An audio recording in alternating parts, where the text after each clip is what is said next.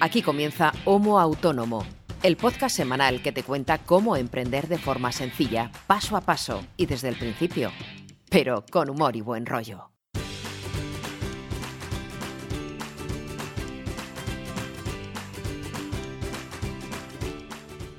Hola amigos, hola amigas, bienvenidos y bienvenidas a un nuevo episodio, el número 48 de Homo Autónomo, el que espero ya sea vuestro podcast favorito sobre emprendimiento y trabajo por cuenta propia. Ya lo cuenta Elena en la máscara de entrada de qué va esto más o menos, pero si eres nuevo o nueva te explico de qué va. Hay dos personas aquí hablando contigo, ahora te presentaré a la otra, que se dedican a trabajar por cuenta propia, que son autónomos y han decidido compartir contigo sus experiencias, su día a día, ¿Para qué? Primero para que te rías un poco de las desgracias ajenas y entiendas que las que son tuyas también pueden ser nuestras y son de hecho las de casi todo el mundo. Si eres veterano y ya llevas un tiempo emprendiendo o trabajando como autónomo, como autónoma, eh, para que te rías de la gente que empieza y digamos que te enternezcas, mm, supongo que imaginando eh, las eh, tropelías y los disgustos que nos llevamos todos y todas y que tú también has vivido y vivirás seguramente. ¿Por qué? Pues porque todos en el fondo somos iguales. Todos nos enfrentamos a las mismas situaciones, mm, lidiamos con los mismos problemas, no siempre reaccionamos igual y no siempre solucionamos de la misma forma esos problemas o esas Para eso estamos aquí, para compartir entre todos y para aprender. Como te decía, esto es cosa de dos personas. Yo soy César Brito, soy periodista, creador de contenido y alguna cosa más. Y mi compañero y amigo, que es co-creador de este podcast, perdón, es Ángel Martín, que es especialista en marketing y en transformación digital. Ángel, ¿qué tal? Hola César, ¿cómo estás? Buenos días. Buenas, ¿qué tal, chato? ¿Todo bien? Pues bien, aquí arrancando enero, que ya sabes que es un mes para los autónomos. No hace falta que me lo recuerdes, no hace falta que me lo recuerdes, que claro, lo que tú decías, cierre de trimestre, la cuesta de enero, eh, en fin, eh, es todo bastante complicado. Pero bueno. Como ya sabéis, si nos escucháis con frecuencia, eh, perdón. No. Que te he cortado. Nada, simplemente eso, que es un mes un poco cuesta arriba, porque aparte de la cuesta de enero tiene la cuesta que tenemos los autónomos, pero bueno, esperando que lleguen los reyes el próximo lunes, a ver si nos traen algo interesante, que no sea carbón, por favor. Depende cómo te hayas portado. Como ya sabéis, si nos escucháis con frecuencia, sí, yo también. Como ya sabéis, si no escucháis con frecuencia, normalmente solemos dedicar eh, una, pequeñita porción del inicio del programa a comentarnos, Ángel y yo, eh, qué tal ha ido la semana o qué nos ha pasado eh, en estos últimos siete días desde la última publicación del episodio del podcast en la web. no solemos extendernos demasiado, o casi nunca pero es un poco para estar en contacto humano con el compañero o compañera. En este caso, Ángel y yo hablamos con cierta frecuencia, pero aprovechamos el podcast para contarnos nuestras mierdas aparte del tema central del que ahora hablaremos. ¿Cómo podrías resumir tu semana si es que hay forma de resumirla? Pues tranquila, entre comillas, porque, a ver, después de los eh, festivos de Nochevieja, Año Nuevo, etcétera, pues bueno, la gente poco a poco va retomando iniciativa, aunque bueno, casi cuando quieren arrancar ya vuelve otra vez el fin de semana. Así que bueno, ha sido un poco toma de contacto otra vez con los clientes, de felicitarles el Año Nuevo, retomar las cosas que estaban pendientes de diciembre en ese sentido, pues bastante tranquilo, más que nada, pues sobre todo limpiando la bandeja de correo electrónico que tenía bastante morralla de todos estos días. Y mm, por esa parte, luego sí que he tenido bastante, que por eso no pudimos grabar ayer, porque tenía una pila de correcciones que hacer de mis alumnos, que ya me lo he quitado todo encima. Y ya, pues prácticamente encarando ya la semana que viene. La, verdad es que estos días han sido muy tranquilos porque por la parte del periódico pues sigo de vacaciones. Así que bueno, eh, como yo digo, dedico los días a hacer también otras cosas que me gusta, que son pensar, que es eh, leer cosas que me interesan y planificar también y pensar en, en, todas las cosas que necesito organizar de cara a este año 2020. ¿Y tú qué tal? Tus seguidores, tus seguidores estarán encantados, luego hablaremos de ello en, el apartado de feedback. Eh, tu corte de fans eh, estará encantada con esa perspectiva anual. Eh, por mi parte, bien, muy, muy tranquila también. En mi caso, mi cuenta de correo es Unerial. Actualmente no recibo prácticamente nada.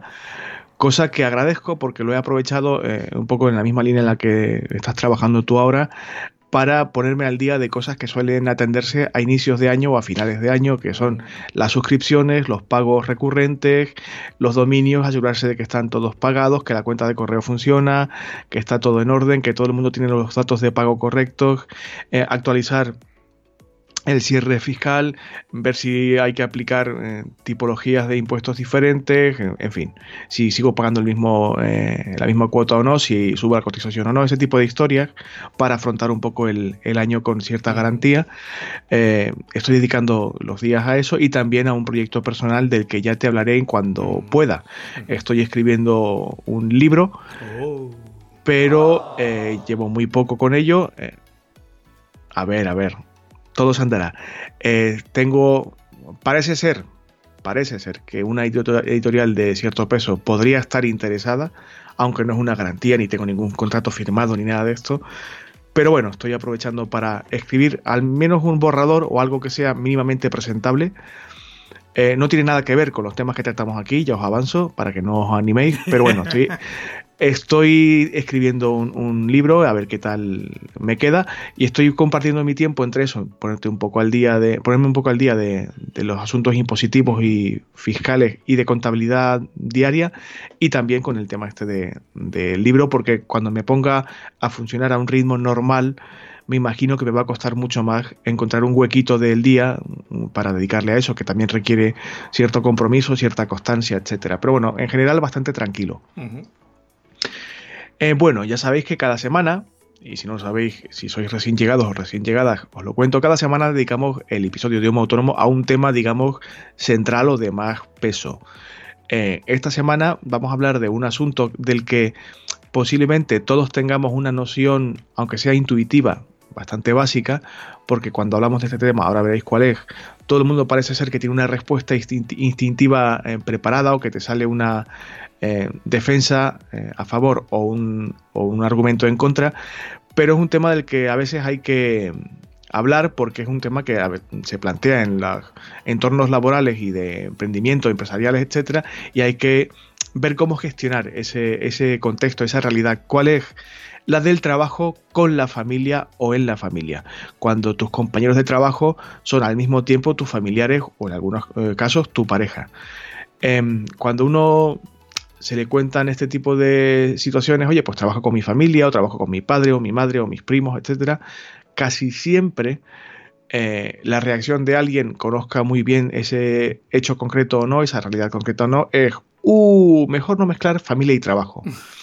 Y vamos a intentar dedicar el programa de hoy a ver si esto es así o no y por qué o por qué creemos que puede ser así. Ya os avanzo, ya te avanzo a ti Ángel, ya lo sabes tú, pero bueno, para quien nos escucha, ni tú ni yo somos psicólogos, ni especialistas en recursos humanos, ni mucho menos. Pero sí que hemos estado en contacto con gente que sí que es especialista en estos asuntos, hemos leído al respecto, hemos conocido eh, casos cercanos de gente que vive este, este tipo de realidades, este contexto laboral eh, y familiar compartido y mm, en base a experiencias de otros, aunque conocidas de cerca y también de lo que uno lee y escucha de gente que sí que entiende, creemos que podemos dar una especie de esquema básico de algunas cosas positivas y negativas que se deberían tener en cuenta. Si no te has metido a trabajar aún deberías planteártelo o escucharnos un poquito a ver si te cuadra con tu esquema mental o no. Y si estás en ello y te está causando algún problemilla o crees que puede haber alguna fricción, quizás algún consejito de estos, alguna perspectiva de las que eh, hablaremos hoy. Em, te puede resultar beneficiosa. Esa al menos es la idea. Lo que consigamos o no, ya se verá. Sí, de todas formas, vamos a hacer un pequeño disclaimer para todos los que nos escuchan, porque esto eh, no son reglas esculpidas en piedra. De hecho, como en casi todo, siempre depende. Y depende de muchas cosas. Va a depender de ti mismo, de tu familia, de tu pareja. O sea, va a depender de la situación que te rodee. Porque tú puedes trabajar con tu familia perfectamente o puede ser que no. O incluso con una parte de tu familia muy bien o con una parte de tu familia muy mal. Cada uno en su composición de lugar tiene que extrapolarlo a su situación. Entonces, vamos a ver una serie de generalidades, pero que lógicamente no están esculpidas en piedra. Claro, y tienes que entender que estas generalidades o estos mm, trazos gruesos de los que somos conscientes eh, pueden modificarse ligeramente en función de tu caso particular. En lo que dice Ángel de depende de tu caso es algo que decimos casi todas las semanas en casi todos los programas hablando de casi todo, porque evidentemente todo depende. Eh, y no podemos pretender ni Ángel ni yo mm, hablar en términos absolutos de absolutamente nada. Porque mm, aunque tengamos X conocimientos, no conocemos tu realidad o tu empresa o tu proyecto de forma detallada. Y aún así, aunque lo conociéramos, tampoco seríamos los más indicados quizás para, digamos, meter mano con perdón en, en un asunto tan delicado como este, porque aquí entran en juego, pues, relaciones familiares, lógicamente, afectos, pasiones, sentimientos y eso mezclarlo con el trabajo que puede ser eh, y a veces es eh, la fuente principal de ingresos y la forma de vida de esa persona o ese grupo de personas. Es decir, normalmente, y ya para entrar en materia, eh, cuando uno habla de emprendimiento, tiene la imagen mental, supongo que a ti te pasará Ángel, que cuando lo cuentas, esa imagen mental también se proyecta, aunque tú no quieras. Eh, tenemos la idea, el modelo mental de alguien que si emprende lo hace en solitario. Sí. Eh, el, emprendedor visionario, el, tío con inquietud que solo en su casa, en su garaje, en su oficina, donde sea, tiene una idea genial y defiende esa idea, ese proyecto y puede triunfar o no. Esto evidentemente responde a un, a, un arquetipo relativamente real, pero no siempre es así. Hmm. En muchísimos otros casos hay gente que emprende en conjunto, con amigos, con socios, con compañeros de facultad, con gente que conoce, etcétera. Y a veces eh, lo hace en familia, bien sea eh, una empresa familiar, un legado familiar de varias generaciones, o porque alguien en tu familia eh, puede aportarte conocimiento y tiempo y trabajo en tu proyecto particular y te decides a emprender ese proyecto no tú solo, sino con un familiar o con un grupo de familiar. Igual que puedes recurrir a un grupo de socios, pues recurres a, tu familia. No es, no es lo más frecuente, pero no es imposible de encontrar. No sé qué opinas al respecto. No, no, está claro. Al fin y al cabo, eh, es como un socio más que puedas tener, solamente que tiene unas implicaciones distintas. Con un socio del que no conoces de nada o en el que no tienes relaciones, digamos, tan personales como puede ser tu familia o tu pareja, eh, digamos que los roles o las funciones se dejan normalmente mucho más definidas. Y para eso normalmente está el pacto de socios que se suele hacer, o incluso las cosas se pueden dejar hasta por escrito en un contrato. Pero, claro, cuando hablas de la familia o de la pareja, eh, las líneas se vuelven cada vez más difusas. Y eso es cuando empezamos a tener, o podemos empezar a tener ciertos problemas, ¿no? Que al final es uno de esas primeras contras que nos podemos encontrar cuando trabajamos en familia o en pareja. Que, pues eso, al no dejar las cosas meridianamente claras, porque, a ver, cuando se trabaja en familia, una cosa es trabajo y otra cosa es relación personal. De hecho, no deberían mezclarse o deberíamos intentar que no se mezclase demasiado la relación profesional con la relación personal. Precisamente por eso, porque en una empresa familiar, pues muchas veces ese organigrama o no está muy definido, no están los roles tampoco establecidos, las funciones, pues bueno, hoy hago esto y mañana si tengo que hacer lo de mi hermano o lo de mi padre, pues lo hago porque hay que hacerlo. Eh, pues claro, esos, eh, precisamente esa falta de definición en cuanto a organigrama, roles, tareas, etcétera, lo que tiene que hacer cada uno y lo que no tiene que hacer cada uno, es lo que a medio y largo plazo normalmente suelen generar esos roces y suelen generar pues las fricciones que suelen pasar cuando trabajas en familia, ¿no? Precisamente por esto, no por no por trabajar con tu familia, porque esto precisamente mm. también pasa en una empresa normal y corriente en la que puedas trabajar por cuenta ajena, en el que, pues lo, lo típico, tú no tienes tu descripción de puesto bien definida y al final acabas asumiendo funciones o tareas de otro compañero, de tu jefe o de el que sea, ¿no? Y eso al final, a la larga, pues lo que suele pasar es que te acaba quemando. Pues igual que es, pasa. Es un, es un chocho de la hostia al final. O sea, si no lo frenas, si no metes un poquito de cuerda a eso. Claro, claro. Eh, a ver, es como todo. Eh, hay que tener, y como vuelvo a decir otra la palabra mágica, depende.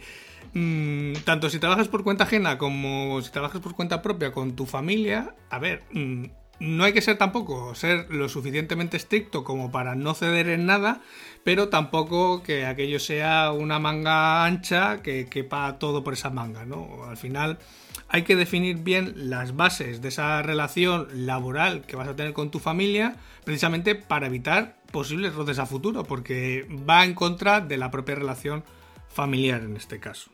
Sí, y, puede generar bastante caos eh, al final. Sobre todo porque eh, cuando tú hablabas de roles, eh, es que esto es así, o sea, aunque nosotros no seamos del todo conscientes por nuestra forma de ser, por, por, cómo somos como seres humanos, como personas, tenemos una determinada forma de ser. Esa forma de ser, que es algo muy inconcreto, muy general, muy, ya sabéis, muy etéreo, al mismo tiempo define qué rol desempeñamos en los distintos contextos en los que nos desarrollamos, en la universidad, en el trabajo, con los amigos, con tu novia, con tu novio y también en la familia. Todos los familiares que te rodean tienen un rol establecido, esté explícitamente expresado o no. Hay personas que son más dominantes, más resolutivas, más mm, inseguras y esto si se traslada a la mm, empresa o al proyecto, digamos, de emprendimiento, hay que saberlo, hay que mm, tener claro qué rol desempeña cada integrante de ese núcleo familiar o de ese grupo de familiares y en función de ese rol, qué tarea, y lo decías tú muy bien, qué conjunto de responsabilidades eh, son aplicables a cada uno. Y bueno, no solamente pasa esto, también esto sobre todo ocurre cuando parte de tu familia hay más personas externas o ajenas a ese nexo familiar, cuando hay un familiar y un no familiar, no sé si me explico, eh, puede que sobrevuelen en el día a día, en el trabajo, ciertas sospechas de que, bueno, está el familiar de turno, sea padre, hermano, primo, X, está aquí trabajando porque, bueno, pues es el, típico enchufado. Y eso, sea verdad o no, mm, añade un peso extra a ese familiar o a esa persona encargada de, de esa contratación o, responsable en última instancia de que esa persona esté presente en ese organigrama empresarial. ¿Por qué? Porque ese familiar y a veces también la persona que lo ha contratado tiene que demostrar mm, lo que vale o si es eh, legítimo que esté allí trabajando o no, muy por encima de lo que a veces es deseable o normal. O sea, si mi listado de tareas Mm, para que me entendáis, para poner un ejemplo un poco gráfico, si mi tarea del día a día se resume a 10 ítems o a 10 elementos de una lista de cosas que hacer, yo las cumplo a la perfección todos los días, pero aparte me esfuerzo en lugar de hacer 10 a hacer 12, para demostrarle a la gente fuera de mi familia, que quizás ya lo sabe, que me merezco estar aquí. Mm. Para evitar esa mm, sensación de que estás ocupando una posición eh, de forma ilegítima. Insisto, hay casos, y todos conocemos seguramente más de uno, en los que existen ineptos e ineptas que están ocupando su puesto eh, solamente por ser hijos o familiares o amigos de. No hay sino que ver eh, ciertas administraciones públicas, ciertos organismos eh, del Estado y ciertas empresas de, públicas y privadas, algunas de mucho peso. Pero no tiene por qué ser así siempre. Y cuando alguien tiene que demostrar permanentemente que está ocupando un sitio, un trabajo, de forma legítima, eso puede desgastar mucho. Y ese desgaste también puede resquebrajar esa relación de confianza, de, buen funcionamiento, incluso dentro del núcleo familiar. Pero no solamente de la persona que se supone que tiene que demostrar más, porque se supone, eh, o, todo el mundo puede, o parte de la gente que trabaja en la empresa piensa que es un enchufado, sino también eh, quema mucho al resto de la plantilla, da igual que sea familia o incluso que no sea familia. ¿Cuántos casos hay de empresas familiares en el que hay algún cargo de directivo, que es lo típico? El hijo del el dueño empieza a ser, pues yo qué sé, el director de marketing, el director comercial, lo que sea.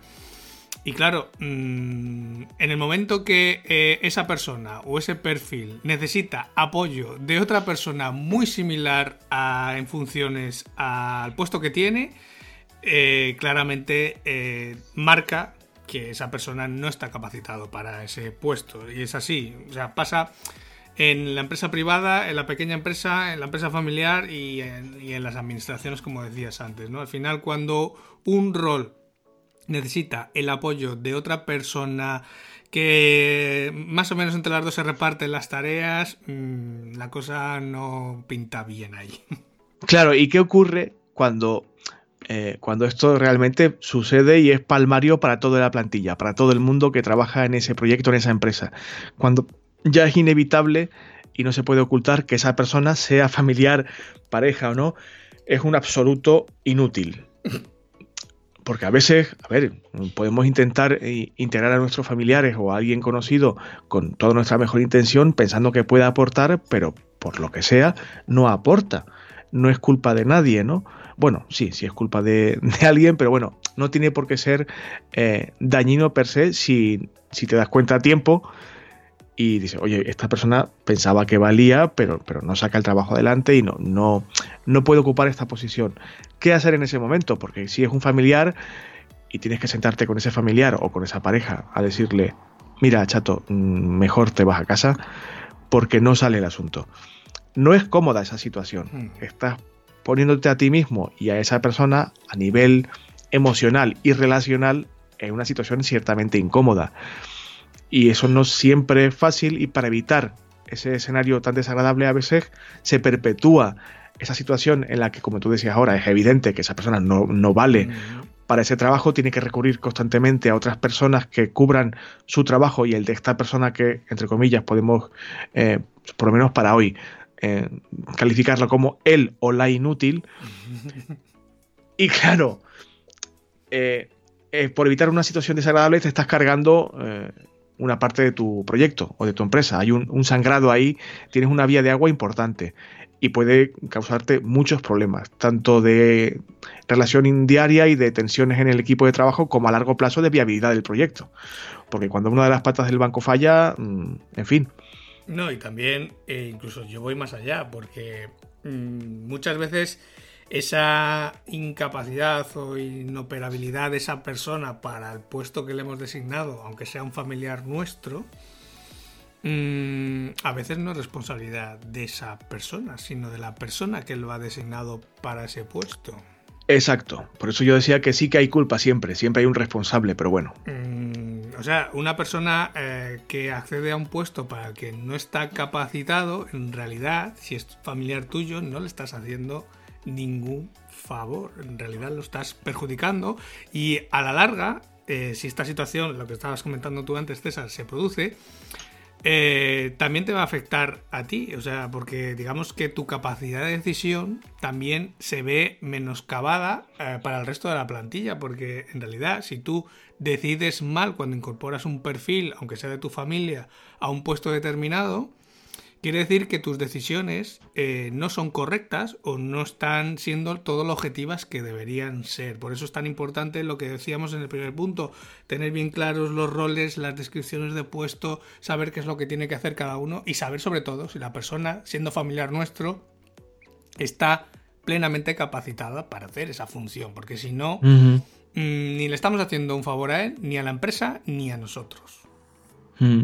Y, aparte que se nos había, o sea, a mí, pasado comentarlo también cuando uno define roles y, obligaciones y compromisos con la empresa, hay que establecer también, como harías con cualquier otro trabajador o trabajadora o colaborador del tu proyecto, eh, un sueldo, una retribución. No el hecho de que sea familiar eh, va a obligarle a cobrar más o menos.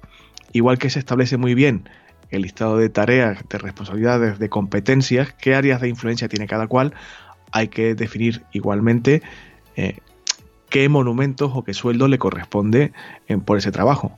Hombre, eso ya, lo hablaremos. Daba, ya lo daba, por supuesto, la esclavitud ya la abolimos hace unos cuantos años. Ya, ya, bueno, bueno, pero estoy pensando en dos casos que he conocido, no, no me influían a mí directamente, pero sí a alguien cercano, en los que había familiares que evidentemente no estaban eh, cumpliendo bien su trabajo, como decíamos ahora, porque, porque evidentemente alguien irresponsable en este caso los había puesto allí, pero como no cobraba un sueldo, se, sentía legitimada esta persona para desempeñar esa tarea porque lo estaba haciendo por la familia y se estaba sacrificando por la familia, cuando lo que tú decías ahora, se estaban haciendo un flaco favor mutuamente, mm. la familia y esta persona y la empresa en la que estaban metidos, en fin. Mm.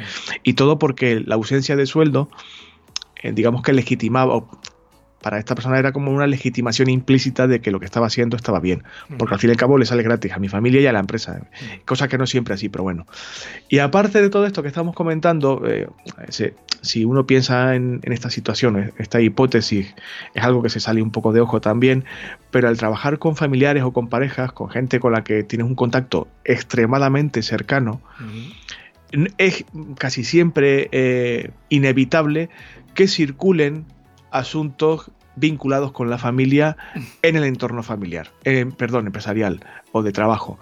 O sea, casi sin darte cuenta, el switch este mental de pasar de lo profesional a lo privado familiar eh, se da con mucha frecuencia. Y esto mm, no siempre es bueno por lo que tú decías antes, Ángel, de separar muy bien la vida privada y el trabajo, que ahora hablaremos de ello con un poquito más de, de profundidad.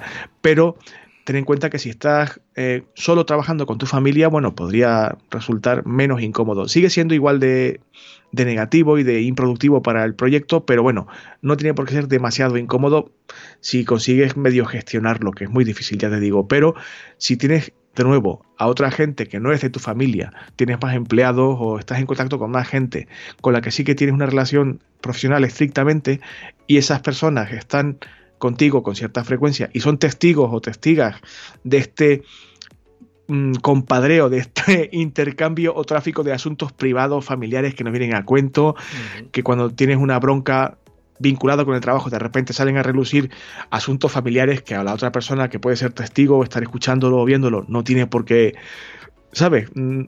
Mm, no, no, le compete a él saber ese tipo de información y, no aporta nada al proyecto. ¿eh? Y es algo que puede hacer mucho daño tanto a tu funcionamiento interno como a tu imagen de marca. Sí, sobre todo cuando tienes eh, también empleados que no son, o gente trabajando que no pertenecen a la familia. Porque provoca una situación muchas veces para ese trabajador que no es familiar, que no está al tanto de, pues yo qué sé, de que haya pasado algo eh, algo familiarmente a lo que es ajeno y claro, de repente ve que hay corrillos, que hay comentarios, que hay tal. Eh, claro, no es una situación cómoda para el resto de trabajadores si hay que no forman parte de ese vínculo familiar, porque al final, pues claro, mm, a ver, a uno le gusta estar en su puesto de trabajo tranquilo, saber que hace las cosas bien y, que las cosas funcionan normalmente. Claro, cuando tú ves que de repente una semana hay más corrillos de lo habitual, más comentarios, más, yo que sé, que la gente se encierra en un despacho y habla y tal, mm, no sé, la gente se pone nerviosa también. y, bueno, tampoco pienso en el mismo caso que tenía en mente en el ejemplo de antes, eh, si por ejemplo tú tienes a una plantilla de trabajadores y por lo que sea, esos trabajadores son testigos de una bronca, pero bronca a gritos. Eh, no sé si a ti te pasa lo mismo, pero a mí por lo menos con quien más pierdo los papeles es con quien más mm, afecto tengo. O sea, yo normalmente soy una persona bastante sociable y relativamente educada y procuro no perder nunca el oremus en ninguna situación, pero las poquitas veces en la vida en la que yo pierdo totalmente el norte y veo rojo y no sé ni lo que digo ni lo que hago, es con la familia, mm. porque tengo esa proximidad y cuando uno se enfada o tiene una discusión o una diferencia de criterio, por decirlo amablemente, mm. sabes dónde, dónde, hacer daño, sabes qué argumentos mm, sacar a relucir y eso suele derivar, al menos en mi caso, en broncas realmente morrocotudas. Y cuando tienes este tipo de discusiones o de confrontación de tanta intensidad delante de personas que no son de tu familia y que trabajan contigo, ese escenario es realmente desagradable. Sí. A ver, toda situación de conflicto, da igual que sea profesional o personal, eh, influye eh, para mal siempre en lo que es el rendimiento y en la productividad, ¿vale? Da igual que solamente afecte, o sea, que solo sea con sea concierne a las personas afectadas o al resto porque lo están viendo, ¿no? Al final hay una situación rara, hay un clima raro y todo el mundo lo percibe y al final, pues el trabajo del día a día se resiente, ¿no? Porque, pues eso, al mm. final, lo que decíamos antes, si tienes gente eh, trabajando que no es eh, familia directa, pues va a pasar lo mismo, va a comentar, va a ver que pasa algo raro y claro, mm, eh, mientras estás comentando lo que pasa, no estás haciendo lo que tienes que hacer, por lo tanto el trabajo se resiente. Eso va y también Perdón, perdón. Va ligado con la última contra que teníamos en la escaleta, que es eso, la dificultad muchas veces de separar esa parte profesional de lo personal. Tanto eh, cuando llegas a casa, intentar, eh, pues eso, dejar el trabajo en la oficina, en la nave o en donde sea. Y igualmente, cuando estás en el trabajo, dejar los problemas, digamos, de casa en casa, ¿no? No llevárselos al mm. trabajo, porque al final, pues eso, cuando trabajas con tu padre o tienes a tus hermanos, eh, pues claro, la bronca que has tenido por la noche por cualquier otro motivo, eh, pues muchas veces te la traes a la oficina y claro, el resto de personas que trabajan contigo y con, por ejemplo, tus hermanos, lo van a notar. Y claro, si tú te has enfadado por la noche, por ejemplo, con tus hermanos, por la mañana, ¿cómo vas a hablar como si no pasara nada cuando tienes que decidir cosas de el proyecto de la empresa? Pues claro, mm, eso va a repercutir directamente en, las acciones que hay que tomar en, el ámbito profesional. Claro, separar esto, yo sé que es difícil, pero es que es inevitable si queremos que eh, la cosa funcione bien. Claro, eh, eh, claro, podemos imaginarnos que alguien que nos esté escuchando puede pensar, joder Ángel, joder Brito, que lo decís muy fácil, pero tenías que verte aquí donde estoy yo. Evidentemente, no lo sabemos. No sabemos cómo es vuestra familia y vuestro proyecto, pero eh, a pesar de la dificultad que implica, que sabemos que es muy, muy difícil, y que realmente esta dificultad de no separar eh, lo privado de lo, profesional es lo que vertebra todo lo anterior que hemos hablado, o sea, está en la raíz de todos los demás problemas. Somos conscientes de que es complicado y no podemos pretender eh, hacer de una norma particular, una generalidad, una ley aplicable a todo el mundo. Pero de verdad que es que es lo que más te va a facilitar las cosas. Porque también puedes pensar, joder, Brito, Ángel, muy bien, pero es que resulta que mi empresa es familiar. No puedo evitar trabajar con mi familia. No me jodas que lleváis un rato hablando y todo lo que contáis es malo. A ver, a ver. Eh, tiene sus cosas negativas y todas estas que hemos hablado y alguna más que seguramente se nos habrá escapado a ti y a mí, por eso nosotros, si nos preguntaran, la forma, digamos, rápida de resumirlo, oye, ¿se puede trabajar con familia y con parejas y tal? ¿O no? Hombre, mi consejo es que no. Sí se puede evitar. Que como te digo, hay veces en las que si tu empresa es familiar, pues no tienes más narices. No, no puedes evitarlo. En ese caso, mm, tratando de gestionar esto que hemos hablado lo mejor posible, pues se puede suavizar las cosas. Aún así, no pienses que todo es negativo.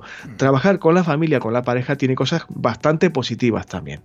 Y que si lo sabes encauzar, mm, puede ayudarte bastante. Por ejemplo, con un familiar, con una pareja, eh, las vías de comunicación son autopistas de 17 carriles. O sea, es mucho más fácil comunicarte con alguien a quien conoces muy, muy cercanamente, de quien conoces los códigos, eh, la forma de utilizar el lenguaje, eh, cuáles son sus manías, qué cosas le gustan, qué cosas no le gustan, por qué momentos durante el día, la semana, el mes o el año pasa, cuál es el mejor canal para acceder a él, si es mejor una parte con un café, un correo, eh, tratarlo en el camino al restaurante, a comer, lo que sea, ¿no? Como conoces mucho, mucho a esa persona, las vías de comunicación para ti son mucho más eh, accesibles o fáciles de tratar que con alguien que por muy bien que te caiga, si es un contratado o contratada externo o externa, pues evidentemente te va a llevar un tiempo. Llegarás también a ese punto, pero te va a llevar mucho más tiempo mm, alcanzar ese extremo de cierta fluidez de comunicación. Eh, y por otra parte, eh, algo que puede ser muy bueno y no tanto en algunos casos, pero suele ser bueno en general, da igual lo que hagas. O sea, puedes hacer algo estupendamente bien hecho o meter la pata big time. Pero normalmente, cuando estás con la familia trabajando, tu familia, como es tu familia y te quiere, te va a apoyar. Hagas lo que hagas, te va a apoyar. Si necesitas confrontar una decisión delicada o compleja y eso con otras personas de tu proyecto, de tu empresa, eh, te puede generar conflicto, quien te va a apoyar va a ser tu familia. Es posible, no hay que negarlo, que si hay que hacer frente a críticas, las más duras, las más cruentas, vengan de la familia precisamente, por esta fluidez de comunicación de la que hablábamos ahora. Pero en general, normalmente, eh, ante un posible conflicto, una situación tensa y tal, te van a defender. O sea, vas a tener ahí un muro de titanio. Sí. Pero ojo, cuidado con este apoyo incondicional porque puede ser un arma de doble filo. A ver. Esto es.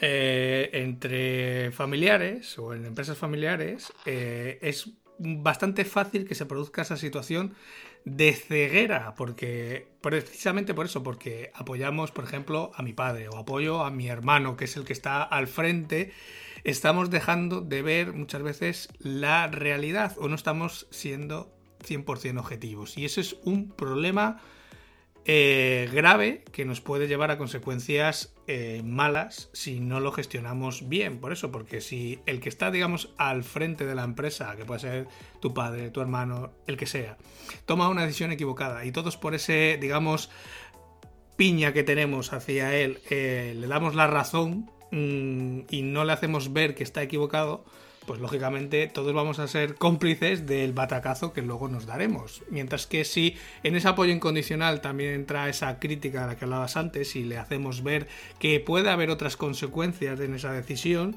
y que lógicamente la decisión se medite o se consensue entre todos, pues mmm, digamos que esa fortaleza que tiene el trabajar en familia va a ser mucho mayor, ¿no? Intentar evitar esa ceguera colectiva en la medida de lo posible. Claro, no, no agrandar, digamos, la bola de mierda que a veces se genera y por, y por el afecto o la vinculación emocional que tienes con tu núcleo familiar, con ese grupo de personas, eh, la bola crezca y crezca y, y, no, no seas capaz de pararlo. Por eso yo decía antes, claro, como tú decías bien ahora, que es un arma de doble filo, que suele ser positivo aunque no siempre es positivo. Claro, es que por esa razón de, eh, o por esa expresión de, es que por no discutir con mi padre, es que por no discutir con mi hermano, mira, que haga lo que quiera. No, que haga lo que quiera, no, porque de lo que haga depende tu trabajo, depende el trabajo de toda tu familia y a lo mejor depende el trabajo de mucha más gente. Entonces hay que a veces ser consecuente y uh, apechugar con la parte mala que es trabajar en familia, que es que cuando hay que tomar decisiones difíciles o que no se coincide con, eh, o no todo el mundo coincide con la decisión, pues claro, hay que ser responsables y consecuentes cada uno con ese rol, con ese cargo, con esas eh, decisiones que tenemos que tomar cada uno. Normalmente, si todos los aspectos menos positivos o las contras de las que hemos hablado ya se tienen bajo control, es decir, se separa muy bien lo privado de lo, de lo profesional, mm, todo esto que hemos hablado. O sea, si tenemos un ambiente de trabajo relativamente normal, mm, es mucho más fácil, mucho más cómodo trabajar con familiares que con extraños, porque normalmente, salvo que haya broncas de las que hablamos antes y tal, normalmente suele ser mucho más confortable. Estamos mucho más a gusto, hay un nivel de confianza cercano al 100% porque te conoces perfectamente y si todo va por el cauce adecuado y tenemos todo el mundo claro qué hacemos y cómo y se lleva más o menos bien, digamos, superamos las contras de las que hemos hablado hasta ahora, mm, el, en otra punta de la balanza, eh, la ganancia es enorme, porque estamos trabajando con gente que queremos y, y que estamos muy muy cómodos trabajando con esta, esta persona o este grupo de personas, porque hay, lo que te digo, un nivel de confianza prácticamente pleno. Y la confianza es esencial, es un ingrediente esencial para cualquier trabajo que se desarrolle. ¿no? Uh -huh. Y por último, eh, por ponerle un punto final. Posiblemente aquí hay muchísimos matices que nos hemos pasado por alto, pero bueno, por acotar un poco.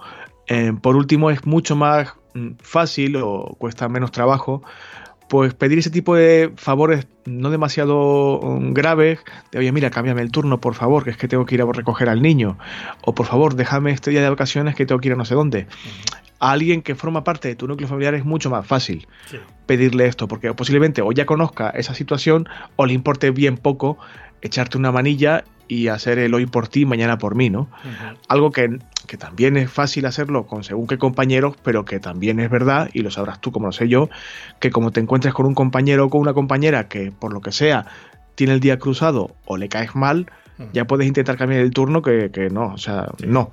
Sí, está claro. Y es como, como bien decías, con sentido común, ¿no? Al fin, y al final es eh, pues prácticamente como en cualquier relación de pareja, ¿no? Al final mmm, hay que ceder de todas las partes, porque si nadie cede llega un momento en que pues la cuerda se acaba rompiendo, ¿no? Se tensa tanto, tanto, tanto que pues por algún lado se tiene que romper. Entonces, sí que es eh, mucho más fácil el hacer este tipo de favores, de, pequeños sacrificios, pero mm, tú también mm, no solamente vale, o sea, digamos que no solamente vale pedir, sino que también tienes que en algún momento eh, dar ¿no? a ese colectivo que es no deja de ser tu familia. Claro, para no generar luego tensiones innecesarias, de, siempre cargar por un lado y no por el otro. O sea, eso, también, también lo damos por sentado, lo sobreentendemos, pero bueno, no está bien, está bien resaltarlo. Y hemos hablado varias veces aquí de familia y de pareja. Porque es que, a ver, también se puede dar esta situación con otro tipo de ser humano con el que también hay una vinculación emocional muy muy fuerte, que es en este caso las parejas, que suelen funcionar como la familia, pero no son exactamente la familia. Es más concentrado que la familia todavía. Claro, es, mucho más intenso que la familia. Pero ¿qué pasa con el trabajo y el labor? A ver, esto sucede. Yo pienso en muchísimos casos de periodistas, concretamente, que, conozco que son pareja, matrimonios o pareja. ¿Por qué? Porque, chicos, porque el roce hace el cariño y es bastante frecuente que sientas atracción por un compañero o por una compañera de trabajo. Que eso derive en una relación o no, ya es otra historia, pero vamos, está perfectamente estudiado que un altísimo porcentaje de personas se siente en algún momento de su carrera atraído por un compañero o por una compañera de trabajo, incluso por un jefe o por una jefa. Quiero decir, esto es normal. Cuando esta situación se produce, eh, ¿cómo afecta al trabajo? Pues evidentemente igual que todo lo que hemos hablado en, en el episodio de hoy referido a la familia, pero con, cierta intensidad. Aún así, como este tipo de mm, nexo emocional es un poquito más intenso, es diferente, hay algunas cosas que tendrías que tener un poquito en cuenta, o que, que yo creo, vaya, que tendrías que tener en cuenta. Ya sabéis que yo soy un hombre solitario y no me saluda el amor y no puedo hablar por experiencia propia. Afortunadamente yo no he vivido esto, pero sí que conozco a muchos, muchos casos, seguro que Ángel también, eh, de gente que trabaja con sus maridos, con sus esposas, con sus parejas, con sus novios, con sus novias, etc. Yo creo que deberías tener en cuenta, creo, eh, algunas cosillas. Primero, eh, si estás en una empresa, si es tu proyecto propio, pues a ver, allá tú con tu riesgo y la hostia que te puedas dar, ¿no? Pero si trabajas en una empresa, estás trabajando para una empresa en la que eres autónomo o falso autónomo, esa odiosa figura, vigila un poco Mm, qué política se aplica, porque hay algunos casos en los que el hecho mismo de establecer una relación en el trabajo, o como se diría antiguamente, confraternizar, está penado, está eh, establecido así en las reglas de, la empresa o, del sitio en el que estés trabajando y te pueden incluso echar del curro ten claro si esto sucede en tu caso o no. Si es un proyecto de, emprendimiento, de trabajo por cuenta propia, evidentemente esto no se aplica. Porque eres tú y tu mecanismo y tú verás lo que haces con tu vida y con tu pareja. Pero si estás, aunque sea temporalmente vinculado a, otro colectivo empresarial, a otro proyecto distinto, eh, investiga o interésate por qué ocurre con este tipo de escenarios. Y si está permitido, o permitido no es una palabra que me guste mucho, pero bueno, si no supone un problema muy eh, serio para ninguna de las dos partes de la relación, eh, hay que valorar si tu pareja la traías ya de antes eh, o la estableces en el trabajo. Este, digamos, romance, vamos a llamarlo así, se inicia en el trabajo. Si ya lo traías de antes, pues chicos, hay que negociar antes de ir a currar, oye, ¿cómo vamos a llevar esta relación nuestra? ¿Cómo vamos a lograr que, el trabajo no nos afecte en la relación de pareja? ¿Dónde vamos a dejar la, puerta de entrada y de salida? Eso se puede negociar antes de empezar a trabajar juntos. Si eh, estableces una relación sentimental o afectivo-sexual incluso en el trabajo, durante eh, tu desarrollo profesional, o sea, conoces a la otra persona en el curro, que es muy frecuente, tienes que negociar con esa persona si es conveniente para ella o para él y para ti eso sea público o no, si es preferible guardar un secreto o no, si sois capaces de gestionar ese secreto de forma que no sea emocionalmente dañino para vosotros. Eh, si hay que llevarlo con cierta discreción o, eh, o, la gente con la que trabajas, si es que hay más gente, pues lo puede sobrellevar bien o no va a generar más tensiones, etcétera. Eh, lo de los secretos, en fin, ya bien sabrás Ángel que un secreto mm, solo se puede guardar del todo si una de las dos partes está muerta. Cuando dos personas comparten un secreto, lo más normal es que se acabe sabiendo. No, no, y aparte que es que se nota. porque, a ver, yo en empresas que he trabajado, eh, ha habido gente que, pues lógicamente, han empezado a ser pareja y aunque la han intentado mantener en secreto, es que se nota. O sea, porque no tienes el mismo contacto, no miras igual, no hablas igual, no le tienes la misma atención a la persona que es tu pareja, aunque lo tengas en secreto, que al resto de compañeros. Entonces, a ver, la gente no es tonta y se da cuenta. Y al final, en todos los casos que he conocido que han intentado eso, mm, al final se ha acabado sabiendo. Entonces, mm, pues bueno. Eh, que en algunos casos puede ser conveniente que no se sepa, vale, lo puedo llegar a entender, o que se tarde lo más posible en que se sepa, mm, lo puedo llegar a entender, pero que al final se va a acabar sabiendo, eso es impepinable. Esto es así, esto es así. Y a ver, por mucho que quieras a esa persona, por muchas pasiones bajísimas que te despierte, vamos a entendernos, por mucho que tengas ganas de echar un polvete, a ver, el, el trabajo es el trabajo. O sea, curra y deja currar, deja la pasión para tu casa o donde sea que hagas ese tipo de historias.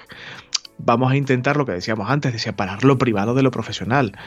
Eh, si, si, se aplica normalmente en la familia, en un caso como esto, aún más. Imagínate una situación en la que estás trabajando porque tienes que sacar curro adelante y pagar facturas, que se trata de esto al fin y al cabo, y no sé, te da un rapto de pasión y te dedicas a comerle el morro a tu pareja en el curro. No te digo nada si el curro es compartido con otras personas. Creo que se entiende perfectamente que esto no se aplica. Bueno, he de decir que ese caso nunca se me ha presentado. En ninguna de las empresas en las que he trabajado eh, nunca he tenido esos eh, conatos de pasión con otros compañeros. O sea, no, nunca lo he visto. A ver, yo recuerdo una, una sala de fotocopias que, en fin, en fin. En fin, yo he visto cosas que, en fin. Pero vamos, normalmente también hay que distinguir entre trabajo por cuenta ajena y trabajo por cuenta propia, porque al final si tú estás trabajando en tu casa con tu pareja, pues bueno, si te apetece subir... A ver, pues a ver, que la, estás, en casa. Que la pausa para el café, cada uno la, la, la usa para, para lo que quiera. Claro, a ver, a ver, aquí todo es precioso y el sexo es fantástico y lo que tú quieras, pero entendemos que eh, el escenario que yo planteo es cuando tienes una cierta relación, aunque sea mínima, con otras personas. Trabajen contigo de forma eh, regular, o sea, pues un proveedor o lo que sea. Vamos a intentar ser serios. puedes querer muchísimo a tu mujer o a tu esposo, a tu novia o a tu novio, pero bueno, limitarlo. A ver, salvo que el rapto este de pasión te pille y que no puedas evitarlo. Y mira, chapo todo, me he hecho aquí el caliqueño y luego ya Dios dirá, a ver, puede pasar, pero en fin, que hay que medirlo, incluso esto hay que saber medirlo, ¿vale? Y, tener en cuenta que puede llegar a afectar, no tiene por qué, pero puede llegar a afectar. Sí, fíjate y que si cualquier... Y fíjate que yo no le veo tanto problema a, estos arrebatos de pasión que los estábamos comentando aquí en medio en tono de broma, entre risas y tal, que bueno, alguna vez se puede llegar a dar el caso. Lo que sí es más eh, importante o más peligroso es el, precisamente eso, el al no separar esa vida privada del trabajo, pero es cuando no lo que pase de tu vida privada en el trabajo, sino lo que pasa del trabajo en tu vida privada. Y me explico. Es cuando se acaba la jornada laboral y tú te vas a tu casa con tu pareja y eh, pues claro, en este tipo de parejas que trabajan juntas es muy fácil eh, continuar hablando del trabajo en casa. Y hombre, esto depende, y vuelvo a decir otra vez la palabra mágica, depende de la personalidad o del carácter de cada miembro de la pareja. Porque si los dos son del mismo tipo, y mira, aquí me incluyo como ejemplo, porque yo con, con mi pareja, con mi mujer, con Raquel, pues tenemos los dos las mismas perspectivas y tenemos la misma forma de afrontar proyectos. Entonces, nosotros podemos estar cenando en un restaurante y estar hablando de eh, nuestros perros, de la familia, de hacer este viaje o tal, y de repente empezamos a hablar de algo, de alguno de los proyectos, y es algo que a los dos nos gusta y que nos, no nos importa hablar de ello. Pero claro, es algo que en nuestro caso, o en mi caso, con eh, Raquel, no importa Pero ¿qué pasa si yo soy de este tipo de personas que le gusta hablar todo el rato de su trabajo y mi pareja no? Y quiere hablar de otros temas, como por ejemplo de la serie o de la película que han visto la noche anterior. Eso a la larga va a dar fricciones y va a dar problemas. Entonces, eh, por eso hay que intentar, en la medida posible, separar trabajo y vida personal, siempre con cada uno con sus matices. Aquí estamos hablando de la pareja y lo dicho, si los dos, a ver, son del mismo perfil, la misma perspectiva de vida, etcétera, no va a pasar nada, pero a ver que tampoco el trabajo se convierta en un monotema porque si no va a ser un coñazo de pareja.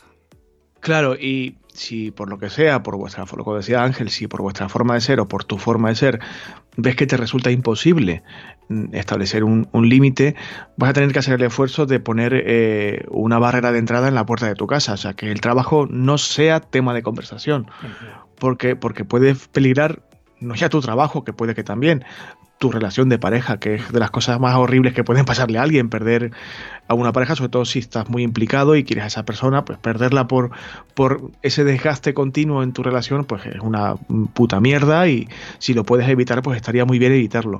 Mm. Eh, tiene, tiene dificultad porque lo que tú decías, es muy fácil que una cosa, una esfera contamine a la otra, ¿no? Pero si se puede evitar, sería interesante evitarlo. Y creo que partiendo de generalidades, como hemos advertido, mm, bueno, podría plantearse este esquema como una especie de guía de actuación. Mm. Ni tú ni yo tenemos, ni muchísimo menos, eh, la verdad absoluta ni en esto ni en nada. Posiblemente haya mil factores, mil eh, matices, mil detalles, mil perspectivas que ni hemos contemplado ni las vemos igual que tú. Si el caso es ese, si tú ves las cosas de forma diferente y crees que puedes aportarnos algo, a nosotros y a los demás, ya sabes que hay vías de comunicación que luego al final del programa lo recordaremos. Pero creo que hasta ahora eh, es todo lo que creo que tiene la suficiente importancia como para ser tratado aquí en este podcast. Y en principio, como tema principal de la semana, podría ser suficiente. Correcto. Correcto. Bueno, pues si te parece Ángel, vamos a hacer un par de comentarios muy breves eh, sobre el feedback de nuestra audiencia y eh, nos vamos.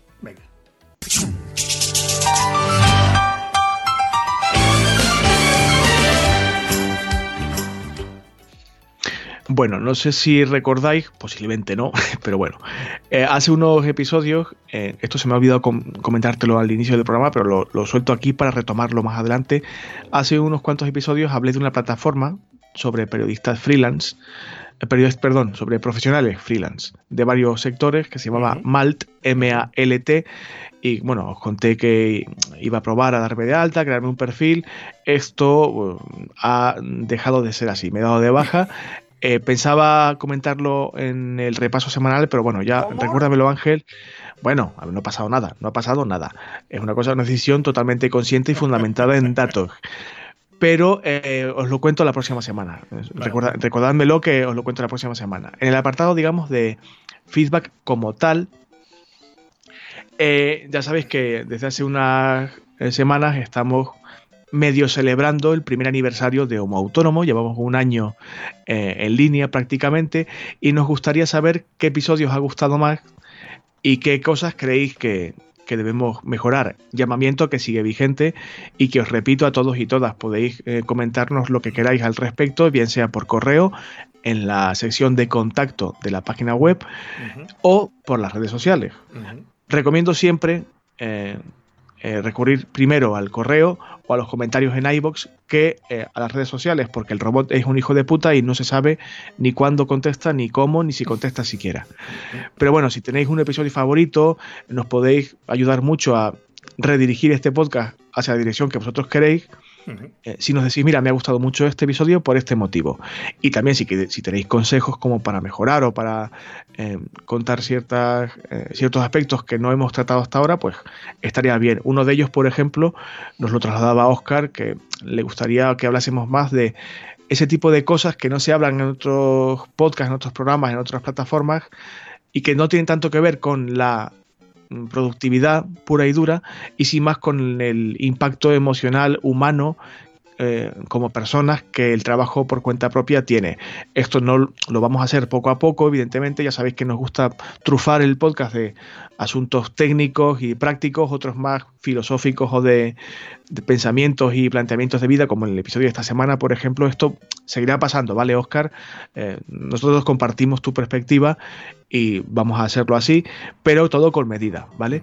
También nos ha felicitado eh, de forma muy específica otro de nuestros seguidores más fieles, casi de los primeros que tenemos, que es Fernando, que por la vía inadecuada, como siempre también en su caso, es decir, por mi Telegram, me ha felicitado especialmente por nuestro último episodio, el de el que hemos dedicado a la productización de servicios, y ya me ha declarado su amor eterno hacia tu persona, Ángel. Está totalmente enamorado de ti, eh, eh, te admira profundamente, cree que eres un ejemplo de vida y un ser extraterrenal en lo productivo y en lo que se en lo que en lo que se refiere a el trabajo, el sacar rendimiento económico de las ideas, el pensar, pensar bien, pensar de forma dirigida y, focalizada, a lo que ya te lo digo aquí desde, ahora en el micro, Fernando, ya lo sé. Ya sé que es así, por eso estoy con él en el podcast y no con otra persona. Por eso lo admiro tanto, por eso me aporta tanto. Eh, pero bueno, que sepas que en Fernando concretamente tienes un fan, pero ultra fan. muchas gracias. muchas gracias tienes un club de fans ahí a tope. Y aparte, me recomienda siempre, dile que te adopte, por favor, que te adopte. No, no, no, no, eso sí que no. Aquí ya hay mucho, aquí ya hay mucho en casa. No, no, no, no. Más gente en casa no. claro, quiere que aprenda de ti todo lo posible, que me una rémora y que extraiga todo lo positivo que pueda, porque evidentemente, pues sí, Ángel es una persona de la que hay que aprender y de la que se puede siempre eh, extraer cosas positivas. Pero ya lo hago eso, ¿eh? tranquilos que ya lo hago. Bueno. Eh, y bueno, eh, también nos comentaba que sería interesante que las preguntas que nos hace la audiencia, en lugar de tratarlas exclusivamente en el programa, cosa que sí que haremos, que también lo, expongamos en redes sociales, sobre todo en, Facebook y en Twitter, para que la gente pueda dar su aportación eh, a esa pregunta. Quizás es una pregunta que tú y yo podemos responder de forma más general, pero alguien que es especialista en algo, en un hilo de Twitter o en un comentario en Facebook, puede dar su visión mucho más centrada y mucho más eh, especializada, por decirlo así. Pues Cosa que nos plantearemos seriamente. Y en principio esto sería todo. Pues nada. Salvo, salvo que tú quieras aportar algo a nuestros queridos y queridas oyentes y oyentas. Mm, no, bueno, se me ha olvidado comentar en el inicio del programa que eh, ha caído por mis manos un bueno un PDF de estos que de los que leo sobre el método Kakebo, que debe ser el maricondo de las finanzas. Entonces, lo estoy eh, repasando, le estoy dando una vuelta, le estoy echando un vistazo y voy a hacer unas eh, semanas de prueba. Cuando vea si realmente es efectivo o no, eh, os comento. ¿Vale? Porque sí que hay por ahí pendiente algún episodio de finanzas y control de gastos y de estas cosas que tenemos pendiente en la escaleta. Y a lo mejor mm, lo meto o no lo meto. Depende de, los resultados que vea que tiene o no. De momento, bueno, ahí le estoy echando un ojillo. Y no tiene mala pinta, pero requiere demasiado trabajo manual. No sé si lo eh, digitalizaré al menos, porque esto de estar copiando una libreta como una manuense de los antiguos eh, conmigo no va mucho, pero bueno, lo mismo lo hago en algún formato digital que me sea más práctico. yo, yo no lo he. El Kakebo lo conozco perfectamente porque alguien muy cercano a mí lo usa de forma habitual y me consta que a esa persona al menos le resulta muy efectiva. Yo no me he puesto a ello, pero sí que lo he regalado en alguna ocasión y me consta que a quien, a quien lo usa eh, le resulta muy, muy efectivo. Sí es mm. cierto que tienes que tener cierto, cierta tendencia, cierto gusto por eso del sentarte, apuntar cositas, eh, por las libretas y los cuadernos cookies, ese tipo de cosas. Pero bueno, como sistema, que no dudo que se pueda automatizar y si se, si se puede, Ángel lo hará, eh, si se automatiza... No automatizar, pero sí digitalizar. O sea, no tener que estar supeditado a apuntar en una libreta física, pero sí a, algo digital que puedas llevar eh, pues en el teléfono, que puedas llevar en el iPad o en el ordenador y apuntarlo en cualquier momento y no tener que cargar con la libreta, por ejemplo. Eh, si te vas un mes a Canarias, a eso sí que no le veo mucho sentido el tener que cargar con un tocho físico, pero bueno, mm, bueno. le daré una vuelta a ver. Si te parece, lo pongo también en los enlaces del programa, las cosas que solemos tratar, para que la gente, si quiere irle echando un ojillo y, probar tan bien como tú, pues para poder compartir, que es una cosa que se consigue fácilmente. Eh, y si sois habituales de librerías, papelerías y sitios de cosas cookies de, este estilo, podéis preguntar que seguro que por un caquebo eh, os atienden perfectamente. Pues nada, amigos y amigas, esto ha sido todo en este episodio número 48 que hemos dedicado al siempre peliagudo asunto del trabajo y la familia, o el trabajo y la gente muy muy cercana o vinculada emocionalmente con nosotros, y que esperamos que haya resultado mínimamente eh, productivo u orientativo cuando menos. Nosotros por lo menos por esta semana no tenemos nada más que compartir, la turra se ha terminado, amigos y amigas, aunque amenazamos con volver. ¿Qué podéis eh, hacer mientras tanto? Si queréis apoyarnos, ¿qué podéis hacer? Para empezar, seguir ahí, escuchándonos cada semana, cosas que agradecemos infinito. Si te resulta eh, escaso un episodio semanal, puedes repasar todo el archivo de capítulos, que tienes 47 más para eh, escucharnos decir tonterías y, locuras.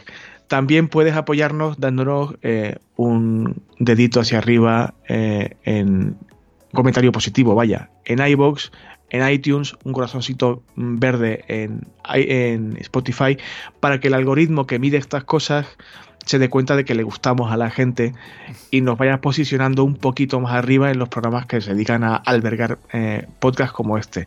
Evidentemente, si te gusta lo que hacemos, coméntaselo a tus amigos, a tu familia, a la gente que, que, trabaja contigo para que nos escuchen cada vez más personas y esto crezca un día, eh, cada día un poco más, perdón y que cada día seamos más homos autónomos. Y por supuesto, si te, si te vuelves loquísimo y quieres apoyarnos todavía más, pues que sepas que tienes un enlace de afiliados en Amazon para que tus compras en esa plataforma te salgan igual de precio a ti, pero que a nosotros nos llegue una ligerísima y muy pequeña comisión, de verdad que es muy pequeña. El precio no, va. Y si no decís a los Reyes Magos que, oye, si les falta algún regalo, que utilicen el enlace de afiliados. Efectivamente, insisto, las compras no van a salir más caras, pero nos vais a ayudar a que esto sea ligeramente un poquito más sostenible económicamente. Y si, por lo que sea, consideras que necesitamos y merecemos un apoyo aún mayor, nos puedes patrocinar a través de la web eh, homoautonomo.com barra patrocinio puedes acceder a toda la información al respecto para entender y saber cómo se patrocina, qué vías hay y qué hay que hacer. Si quieres hacerlo, puedes, cosa que te agradeceríamos muchísimo. Pero no estáis, no, no estáis obligados ni mucho menos. Es una cosa que podéis valorar si queréis o no. Y ya veremos si el próximo año hacemos otro tipo de vía de financiación tipo Patreon o algo así. Ya, ya lo hablaré contigo fuera de micrófono. Pero bueno, de momento es todo por esta semana. Os damos muchísimas las gracias, tanto Ángel como yo, por estar ahí. Eh, si es hoy tu primer día, estupendo, esperamos que sigas ahí más veces. Si estás cada semana, pues también muchísimas gracias a ti por escucharnos y por acompañarnos, por apoyarnos. A ti Ángel, por supuestísimo, muchísimas gracias porque nunca fallas, eres un Yo también soy fan, soy formo parte de tu club de fans. Bueno, bueno, bueno, bueno, bueno, que me vas a poner colorado, déjate de tanto fan. No, no pasa nada. Oye, tienes tus fans, habrá que asumirlo. Confío en que yo también tendré alguno por ahí. mejor, mejor, alguna fan. Tú, en tu caso, mejor alguna fan ya a mí, a mí ya me da igual. A mí ya me da igual. ya a mí ya me da igual todo. Nada, pero bueno, sabemos que nuestra comunidad es pequeña, pero muy fiel y muy cariñosa, muy afectuosa y os lo agradecemos mucho. Volvemos la próxima semana, si no pasa nada, si ocurre ya os avisaremos, pero no tienen por qué pasar, con el episodio número 49. Eh, hasta entonces, gracias a todos por estar ahí, gracias a ti Ángel de nuevo. por favor, no rompáis nada. Hasta la próxima semana. Adiós. Adiós a todos.